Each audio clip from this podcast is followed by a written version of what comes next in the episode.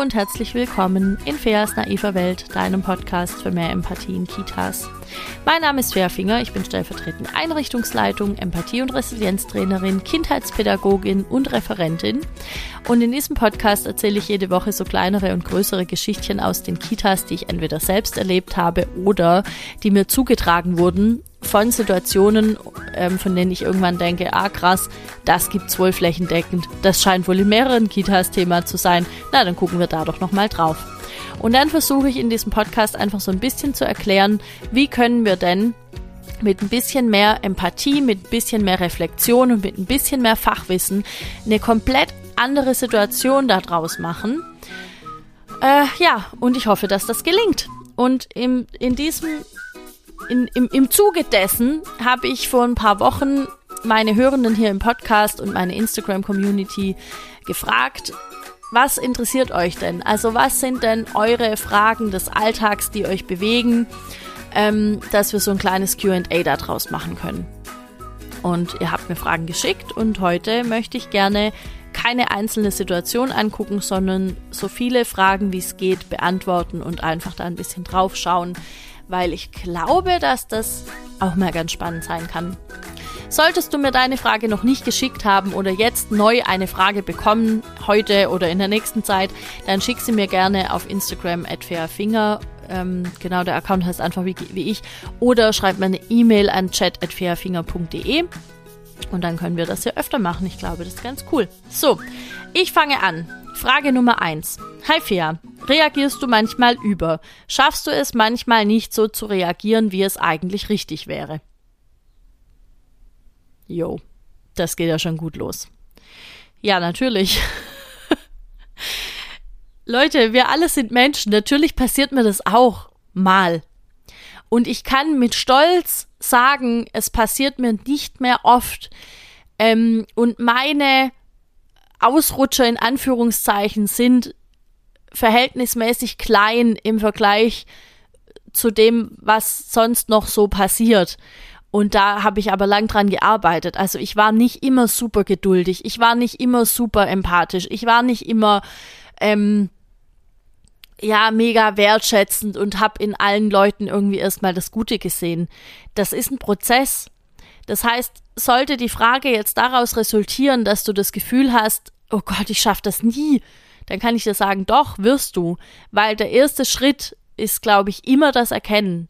Also bei mir war das Erkennen dessen, dass ich ein Verhalten habe, das ich gar nicht haben möchte oder dass ich vielleicht mit einzelnen Kindern das habe oder in, in bestimmten Situationen, war für mich irgendwie so, äh, das Ding, was alles gedreht hat am Ende, ja. Also das zu erkennen und dann zu wissen, okay, in dem Moment, wo ich es erkenne, habe ich es in der Hand, ich bin handlungsfähig. Ich kann jetzt sagen, okay, es ist immer ähm, die Situation beim Wickeln oder es ist immer die Situation beim Frühstück oder es ist immer bei der Garderobe oder es ist immer äh, bei der, beim, beim Ankommen. Ein Kind kommt an und fünf andere Kinder wollen was von mir und es stresst mich total.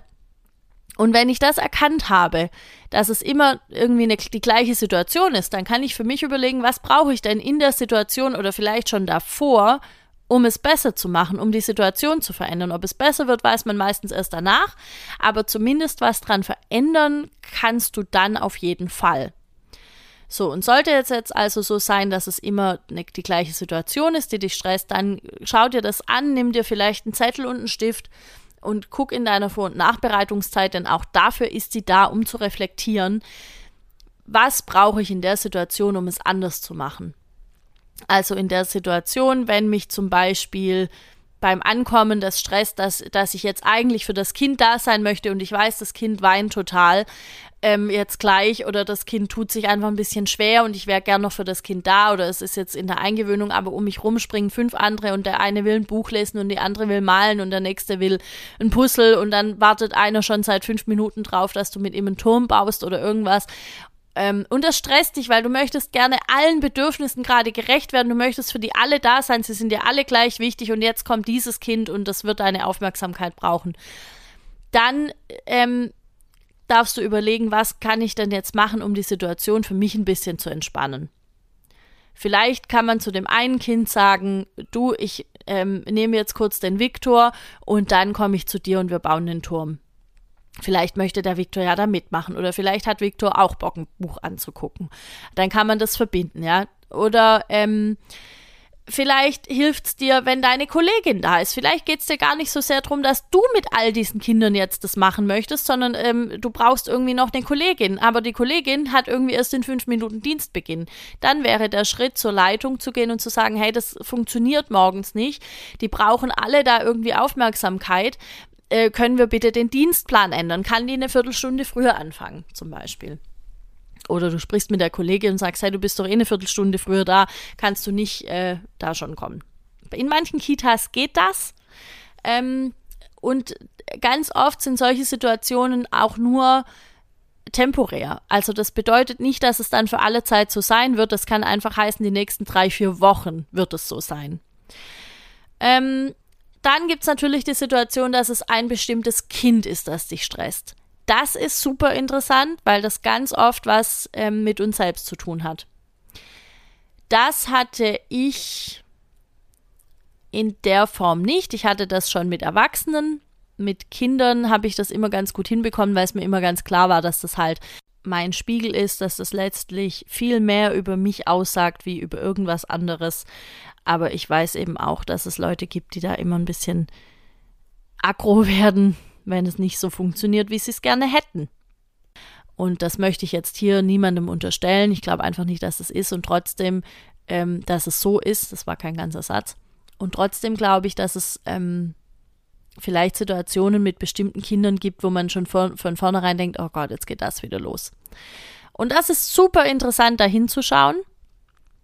Mm, da würde ich einfach auch nochmal genau gucken, ist es mit diesem einen Kind eine bestimmte Situation oder kriegt man schon Hörner, wenn das Kind irgendwie ums Eck kommt?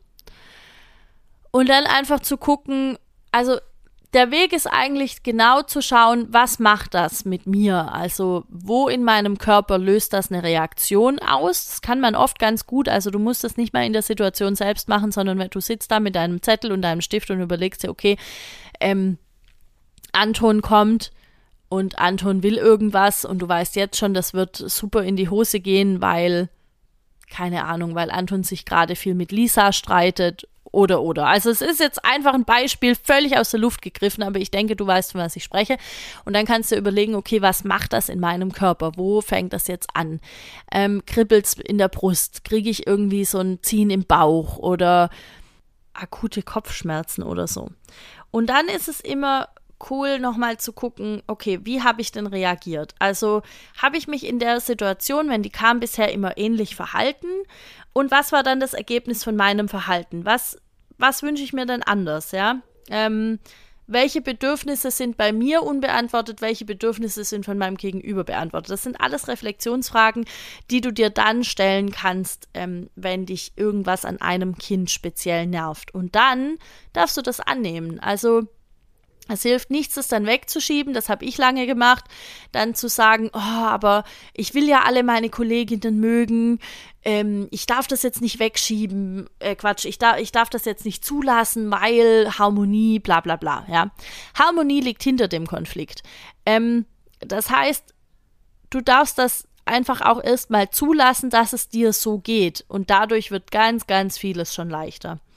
Und dann kannst du im nächsten Schritt überlegen, welche Reaktionsmuster möchte ich denn verändern und wie geht das? Also, ähm, wie würde sich das auch anfühlen? Wie würde sich die Situation mit Anton anfühlen, wenn sie jetzt, wenn sie anders wäre, wenn sie irgendwie mehr so wäre, wie, wie du dir das vorstellst? Und ganz oft reicht das schon und macht schon ganz viel aus. So, ähm, Genau, das heißt also, wenn du das erkennst, dass es irgendwie eine Situation gibt, wo du noch nicht ganz so reagieren kannst, wie du das gerne möchtest, dann ist das schon mal super. Und dann kannst du überlegen, was du gebraucht hättest, du kannst eine Strategie überlegen, ähm, du kannst es für dich nochmal reflektieren, du kannst auch gerne einen Coaching-Termin dafür bei mir buchen, dann gehen wir das total gerne einmal alles durch und dann bist du hinterher hoffentlich gut aufgestellt. Und um die Frage nochmal zu beantworten, Nein, ich reagiere ganz bestimmt nicht immer ähm, so, wie ich äh, denke, dass ich es sollte. Allerdings sind meine Reaktionen nicht so nicht so schlimm, würde ich jetzt sagen, wie sie schon waren, erstens mal. Und vor allem war ich mir immer sehr bewusst darüber, dass es bestimmte Dinge gibt, die nicht gehen. Also jegliche Form von Handgreiflichkeit geht nicht, jegliche Form von die Kinder anschnauzen geht einfach nicht. Ähm, und äh, da war ich mir immer drüber bewusst und ich würde behaupten, das ist mir auch ich kann jetzt nicht sagen nie, aber bestimmt nur sehr, sehr selten passiert und dann immer verbunden mit einem sofortigen schlechten Gewissen, wo ich wusste, okay, das darf mir nicht mehr passieren. Aber ich überlege jetzt gerade wirklich nach einem Beispiel. Naja, wenn mir noch eins einfällt, kann ich noch eins geben. Also, wie gesagt, mittlerweile sind meine schlechten Tage so, dass ich vielleicht mal sage, hey, ähm, ich möchte heute nicht, dass jemand auf meinem Schoß sitzt, bitte setz dich neben mich oder so. Oder dass ich sage, äh, nein, ich gehe jetzt alleine in die Küche, um den Kühlakku zu holen, du kannst jetzt nicht mit. Sowas, ja. Was natürlich irgendwie eine Kleinigkeit ist, aber manchen, für manche Kinder ist das super schwer, das dann zu akzeptieren. Aber in manchen Situationen ähm, merke ich selbst, ich kann das jetzt nicht haben und dann gehe ich allein. Und dann nehme ich mir an einem anderen Moment an diesem Tag Zeit für dieses Kind, weil natürlich braucht es trotzdem irgendwie die Beziehung zu mir, ist ja klar. Okay, dann nächste Frage. Was machst du in stressigen Situationen wie zum Beispiel an der Garderobe? Okay, ich gehe davon aus, Garderobe, stressige Situation, bedeutet, da sind viele Kinder und du bist alleine oder es sind, ist vielleicht noch eine andere Kollegin oder ein anderer Kollege da und das ist super laut und es ist super stressig. Als erstes würde ich überlegen, wie kann ich denn die Situation entzerren? Kann ich die irgendwie entzerren? Also äh, kann ich vielleicht schon mit fünf Kindern vorausgehen und die schon mal anziehen und rausbegleiten und ähm, das andere Teammitglied kommt dann später mit den, mit den anderen fünf Kindern nach? Oder wie viele Kinder habe ich denn? Gibt es vielleicht Kinder, also jetzt gerade im Kindergarten gibt es ja bestimmt einen Haufen Kinder, die sich einfach schon alleine anziehen können. Kann ich die schon mal vorausschicken und denen sagen, hier, ihr seid, äh, ihr, ihr könnt das ja schon ähm, in manchen Kitas gibt es zum Beispiel sowas wie einen Gartenführerschein, da können die Kinder dann alleine raus. Dann kann ich sagen, hier zieht ihr euch doch schon mal an, wir kommen dann gleich nach. Also kann ich es irgendwie entzerren. Ähm, dann könnte ich noch gucken, hilft mir ein anderer Tagesablauf. Also manchmal ist ja diese Gartenzeit auch einfach an einem blöden Punkt im, im Tagesablauf oder muss halt dann und dann genau sein. Da würde ich gucken, können wir das irgendwie anders machen? Können wir den Rest vom Tagesablauf so auflockern, dass es nicht mehr notwendig ist, dass wir Punkt 10 rausgehen, damit wir um Punkt 5 vor 11 wieder reingehen können, sondern können wir sagen, okay, um 5 vor 11 ist irgendwie nochmal Morgenkreis oder um 5 vor 11 ist, weiß ich nicht, was da anstehen könnte wir haben sowas nicht. Ich bin so weit entfernt von starren Tagesabläufen, aber ich weiß, dass es Kitas gibt, wo dann zum Beispiel um elf die Wickelzeit beginnt oder um elf ist die Trinkrunde oder so. Können wir das irgendwie anders machen? Können wir vielleicht die Becher mit nach draußen nehmen und dann lassen wir alle Kinder einfach trinken, wenn sie durstig sind? Das fände ich eh cool. Ähm, oder vielleicht schaffen wir die Wickelzeit ab, dieses völlig unnötige Brimborium von ähm, einmal am Tag werden alle gewickelt und dann bitte zur gleichen Zeit, was völlig an jeglichen Bedürfnissen vorbei ist. Ähm, also oft sind das solche Sachen, die andere Situationen stressig machen. Und manchmal gibt es aber auch Momente, wo vielleicht ein Kind gar nicht raus will. Und dann ist es natürlich super stressig oder vielleicht wollen mehrere Kinder nicht raus, die haben da gerade toll gespielt oder schön gemalt oder weiß ich nicht was. Ähm, und die waren so in ihrem Spiel vertieft oder die waren so in ihrem Kunstwerk drin. Und jetzt heißt es hier, wir gehen raus und dann haben die einfach keinen Bock. Und das führt natürlich auch zu einer Stresssituation. Oder ähm, die wollen ganz schnell raus, weil sie gar keinen Bock mehr haben, drin zu sein und dann muss man noch aufräumen und so. Also gibt es Momente in dieser Situation, in diesem Tagesablauf, wo ich das Ganze entzerren kann, wo ich das Ganze ein bisschen äh, einfach verändern kann, dass es mich nicht mehr so sehr stresst. Ist es wirklich so wichtig, dass die jetzt alle Gummistiefel anziehen oder kann Paulina in Gottes Namen auch einfach ihre Sandalen anhaben? Dann hat sie halt nachher nasse Füße. Ist es das wert, jetzt die Diskussion zu führen oder nicht? Ähm, genau, und dann war, war noch eine Frage zur Garderobe und zwar, ähm, was ich machen würde, wenn ich alleine mit Krippenkindern zwischen einem und zwei Jahren bin. Es kommt darauf an, wie viele. Wenn das jetzt zwei, drei sind, sehe ich da nicht so das Problem. Wenn das jetzt natürlich eine ganze Gruppe ist, in der Grippe sind das ja oft zehn Kinder. Das ist ein Problem und das würde ich auch nicht machen, weil ich finde, Krippenkinder, also das artet halt schnell aus. Das artet schnell aus in so ein, ah, ich mache das jetzt mal schnell für dich, zack, zack, zack, zack, Hauptsache alle sind angezogen. Ähm, und dann sind alle schnell draußen. Und wenn es nicht ausartet, dann bedeutet das oft, also wenn es nicht ausartet in so ein schnell anziehen, ne, dann bedeutet es oft, dass Kinder total selbstständig und so sich anziehen dürfen und alles ist schön, aber dann hat man nicht, nicht mehr so viel Zeit draußen. Das heißt, für mich wäre die Lösung auch da erstens mal natürlich die Großen ein bisschen zu unterstützen, dass sie sich schon selbst anziehen können und dann aber auch zu schauen, kann ich es irgendwie entzerren und kriege ich irgendwoher Hilfe. Also ich finde, je nachdem eben, wie viele Krippenkinder das sind, das nicht tragbar, das alleine zu machen, weil das nur Stress bedeutet für alle Beteiligten. Ja, du bist dann gestresst, weil du weißt, du musst alle anziehen. Die Kinder sind gestresst, weil sie irgendwie nicht richtig ihre Aufmerksamkeit kriegen, beziehungsweise das klingt auch immer so negativ. Ich meine das gar nicht so, sondern ich meine, ähm, das eine Kind möchte vielleicht seine Schuhe anziehen, das andere Kind möchte gerade seine Mütze anziehen, das nächste sucht irgendwie die Jacke und hat dann die andere Jacke an und dann kriegt das, kriegt das übernächste Kind die Krise, weil das andere seine Jacke geklaut hat. Solche Sachen passieren dann. Und äh, das muss ja auch nicht sein. Das heißt, da würde ich auf jeden Fall schauen, dass du da nicht alleine bist, dass das nicht, dass das einfach nicht notwendig ist. Ähm, weil das nur stressig ist. Und im Winter führt es vor allem dazu, dass dann zum Beispiel die ersten sechs schon angezogen sind. Der erste ist natürlich schon super lange schon angezogen, der schwitzt dann unter, seinem, unter seiner Mütze und unter seiner Jacke und so. Und die anderen sind noch nicht mal annähernd fertig. Und dann fangen die ja irgendwann an und zieht sich alles wieder aus und der ganze Spaß geht von vorne los. Also, ja, mein, mein Hauptding für Garderobensituationen ist wirklich, das zu entzerren, wo es geht, da zu unterstützen, wo es nötig ist und dann irgendwie einen Plan haben, welches Kind kann denn was schon wie gut und kann es das heute auch? Also kommen ja auch immer noch Tagesformen dazu. Ne? Das heißt ja jetzt nicht, nur weil das Kind jetzt heute das gut kann, dass es morgen auch geht. Und ähm, ja, im, im Sinne von einer guten Pädagogik, es muss wegen mir nicht mal jetzt bedürfnisorientiert sein, aber im Sinne einer guten Pädagogik denke ich, wäre es nötig, da nicht alleine zu sein mit zehn Krippenkindern. Wenn es jetzt mal drei sind, ja, wird schon gehen. Wahrscheinlich fünf gehen wahrscheinlich auch, je nach Alter. Ähm, aber alles drüber raus, würde ich sagen, ist alleine blöd. So, dann gab es noch eine Frage, beziehungsweise keine Frage, das kam über den Fragen-Sticker rein: Becher austrinken.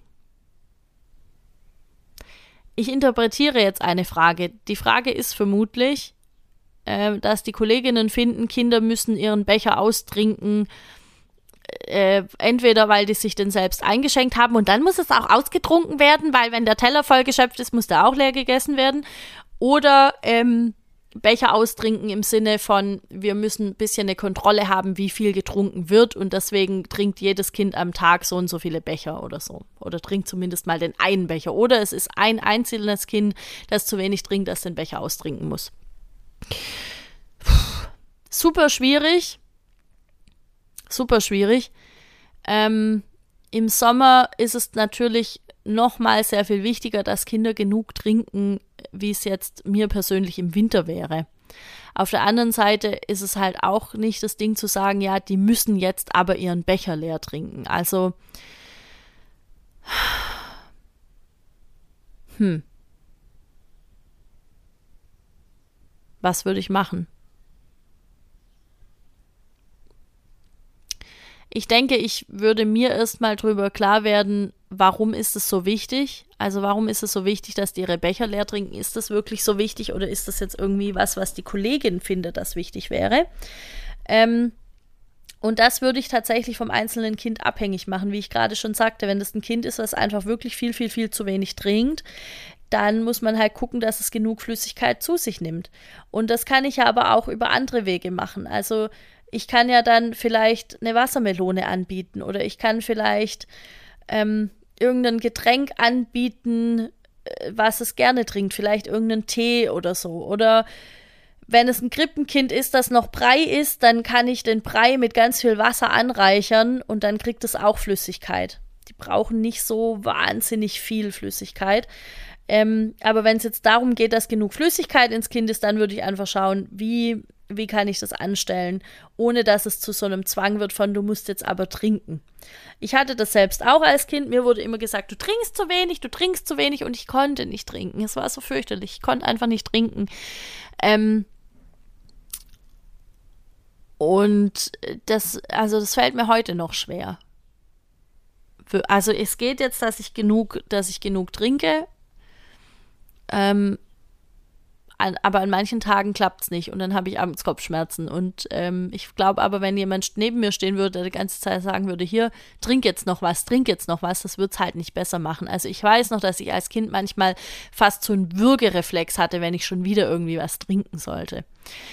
Ähm, das heißt, genau hinschauen, warum ist es jetzt so wichtig? Geht es da einfach um irgendeine unsinnige Regel, dass eben alle Becher leer getrunken sein müssen, bevor wir vom Frühstück aufstehen? Oder geht es wirklich darum zu schauen, haben die Kinder genug Flüssigkeit?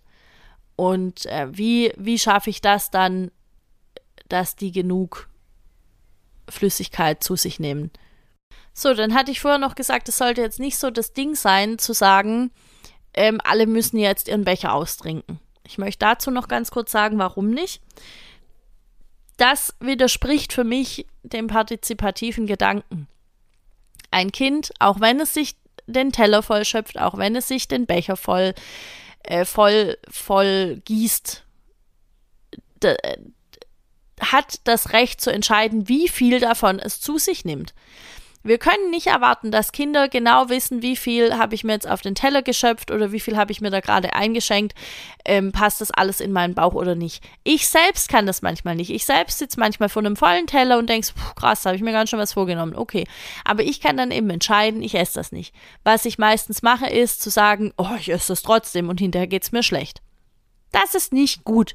Genau das gleiche passiert mir auch manchmal mit Getränken, dass ich mir denke, oh ja, ich schenke mir das jetzt voll, das ist super und ähm, dann schaffe ich es nicht, das zu trinken. Oder im Restaurant, man darf jetzt wieder ins Restaurant gehen, da passiert es mir regelmäßig, dass ich mir dann die große Apfelschorle bestelle. Ein halber Liter, obwohl ich genau weiß, ich werde es nicht schaffen, innerhalb der nächsten 45 Minuten, die ich noch da bin, einen halben Liter Apfelschorle zu trinken. Und niemand, niemand, niemand auf der ganzen Welt, hoffentlich, würde auf die Idee kommen zu sagen, ja, aber fair, jetzt hast du es bestellt, jetzt musst du das auch austrinken, weil ich bin erwachsen. Niemand wird das zu mir sagen, vermutlich. Zu Kindern schon. Zu Kindern wird ständig gesagt, ja, jetzt hast du dir das eingeschenkt, jetzt musst du es auch leer trinken. So nach dem Motto, und dann wissen es die nachher besser. Dann passiert das nicht mehr. Und das ist Bullshit. Das wird trotzdem passieren. Kinder werden trotzdem sich wieder den Becher vollschenken und sie werden es trotzdem wieder nicht trinken können und dann sind wir wieder in dieser blöden Machtspirale und in diesem, ja, aber du musst das jetzt leer trinken, weil du hast es dir eingeschenkt. Das ist völliger, völliger, völliger Blödsinn.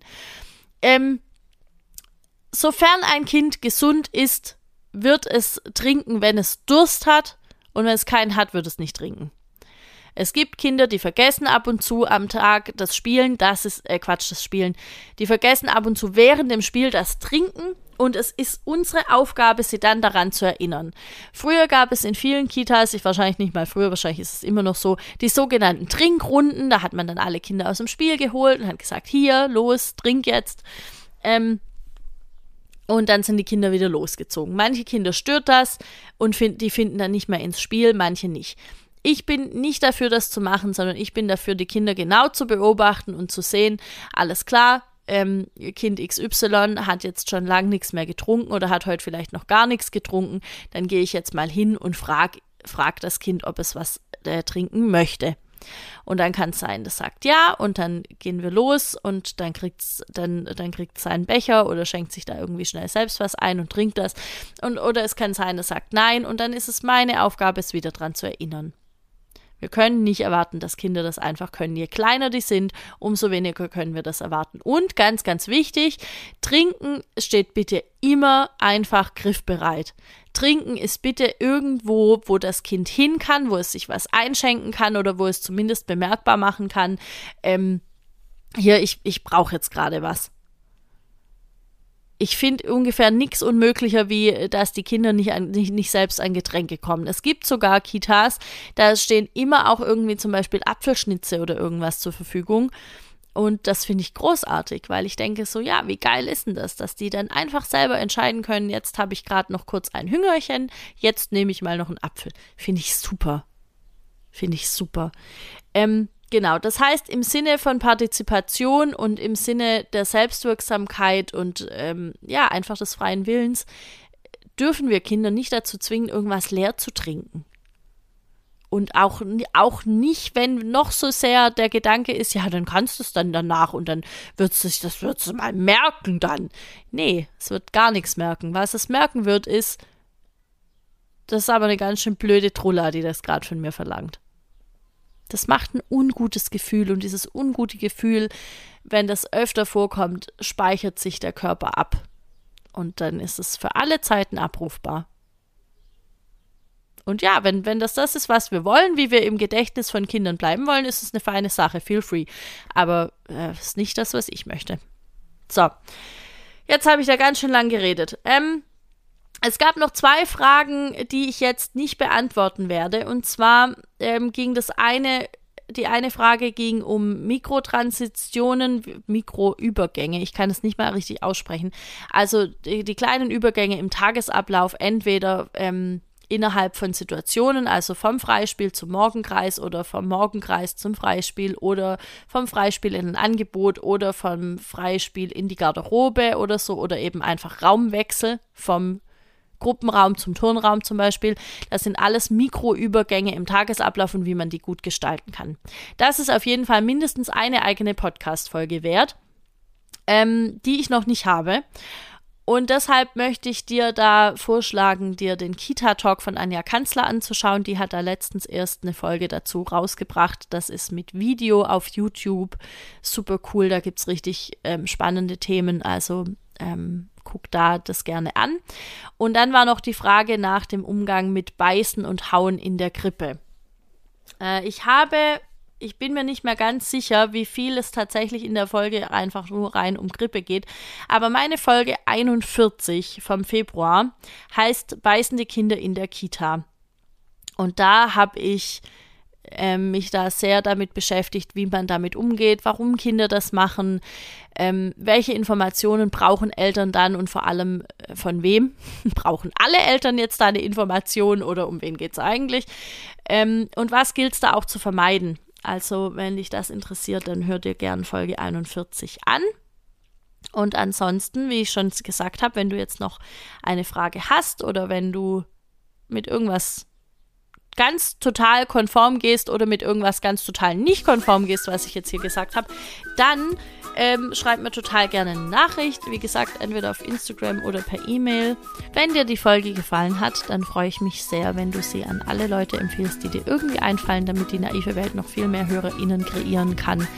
Und das wird am Ende dazu beitragen, die Kita-Landschaft so viel schöner, besser, anders zu machen, als sie jetzt im Moment ist. Und das ist das große Ziel. Ähm, ja, ansonsten lass mir gern auch eine 5-Sterne-Bewertung auf iTunes da. Schreib vielleicht eine kleine, ein kleines Kommentar dazu. Das würde mich sehr freuen. Und ja, dann se sehen, haha, dann hören wir uns nächste Woche wieder hier in der naiven Welt. Und bis dahin kannst du dich, wenn du möchtest, schon total gerne auf die Warteliste für mein Seminar vom Adultismus zur Partizipation eintragen. Am besten auch per E-Mail oder per Instagram oder du abonnierst meinen Newsletter auf fairfinger.de, dann kriegst du auch sämtliche Infos dafür, wenn es dann soweit ist. Ich werde das Seminar anbieten äh, Ende September, Anfang Oktober. Ähm, es sind jetzt die ersten das, der erste Durchlauf ist jetzt durch. Ich bin super überwältigt von den Rückmeldungen der Teilnehmenden. Äh, es war richtig schön, es hat richtig viel Spaß gemacht. Ich glaube, wir haben alle auf ganz unterschiedliche Art und Weise dazugelernt. Und ähm, ja, es war für mich eine total coole Erfahrung. An der Stelle nochmal danke an alle, die dabei waren. Und ähm, genau, wie gesagt, wenn du das nächste Mal dabei sein möchtest, dann schick mir eine Nachricht. Dann kann ich dich auf die Warteliste nehmen. So, jetzt habe ich aber echt genug gequatscht für heute. Ähm, ich hoffe, es geht dir gut und wir hören uns nächste Woche wieder hier in der naiven Welt. Bis dahin, ciao.